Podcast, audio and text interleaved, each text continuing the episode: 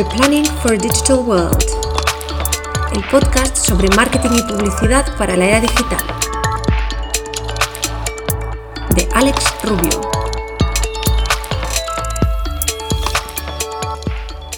Hola, bienvenida, bienvenido a Replanning for a Digital World. Soy Alex Rubio, divulgador, profesor universitario y director de la agencia orientada a marketing digital y tecnología Toll y también quien está detrás de este podcast. Cuando en 2005 abrí mi primera agencia de publicidad, el mundo era muy diferente al que ahora tenemos por delante. Realmente ya era también muy distinto al que yo mismo había aprendido en la universidad.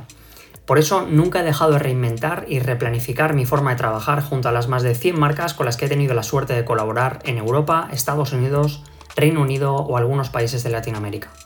Algo que también enseño en diferentes escuelas de negocio, en espacios universitarios, empresas y eventos desde hace ya una década, compaginando mi labor como planner con la divulgación académica y profesional.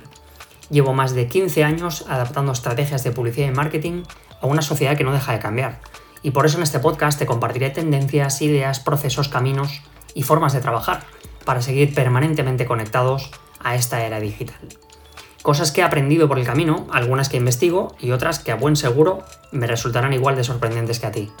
Porque si hay algo que sé es que cada vez sé menos y esa es la llama que me mantiene siempre alerta para seguir creciendo.